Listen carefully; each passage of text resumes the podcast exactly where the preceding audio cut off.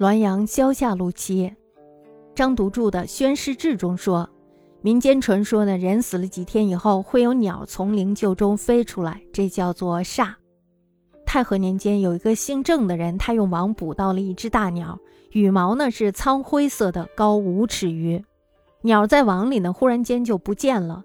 他询问村里的人，然后这时候呢，就有人跟他说了，说村里呢有个人死了几天了。巫师说呢，今天煞要离去。那么这家人呢，偷偷的查看过了，看到有一只毛色苍灰的大鸟从灵柩中飞了出来。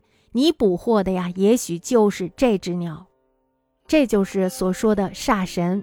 徐铉的《鸡神录》中记载，彭虎子呢年轻力壮，曾经呀觉得世上没有鬼。那么他的母亲死了以后呢，巫师就告诫他说，某一天呀祸煞要回来，要有大的杀伤，应当离家躲避。于是呢，全家老幼都离开了家，躲藏了起来。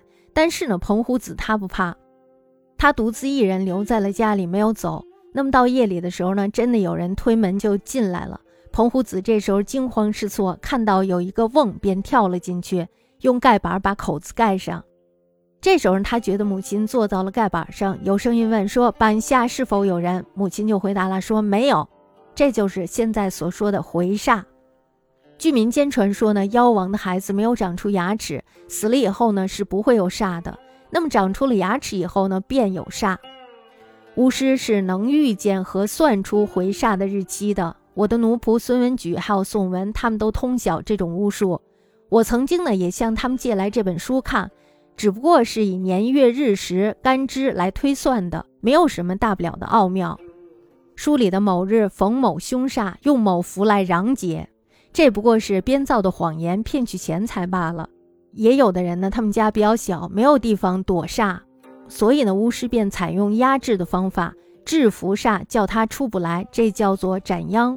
那么这就更加荒诞了。然而呢，我的家仆宋玉妻子死了以后呢，请巫师斩殃，他住的地方至今呢都还能听到有一些响动发出来。小孩呢也曾经见过不少的煞的形状。这似乎呀，又完全不是瞎说。天地之大，什么事儿没有？阴间和阳间的势力无法穷尽，不必迎合这种说法，也不必下大力气去批驳这种说法。张读宣誓之曰：俗传人死数日，当有秦字旧中出，曰煞。太和中有正生者，往得一巨鸟，色苍，高五尺余，忽无所见。房里中民训之，有对者曰：“里中有人死，且数日。”卜者言：“今日煞当去。”即加四而视之，有巨鸟色苍，自灵柩出。君所获国是乎？此即今所谓煞神也。徐铉《鸡神录》中曰：“彭虎子少壮，有履历，常谓无鬼神。母死，俗戒之曰。”某日央煞当还，众有所杀，一出避之。何家细弱，悉出逃隐。胡子独留不去。夜中有人推门入，胡子惶惧无忌，先有一瓮，便入其中，以板盖头。掘母在板上，有人问：“板下无人耶？”母曰：“无。”此即今所谓回煞也。俗云：伤子未生齿者，死无煞；有齿者，既有煞。巫习能预克其妻，家奴孙文举、宋文皆同其书，余常所视其书，特以年月时干支推算，别无其奥。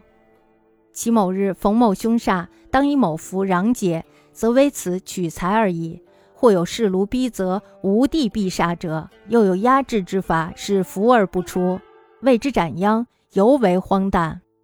然家奴宋玉父子。欲招屋斩殃，迄今所居室中，夜横作响，小儿女亦多见其形。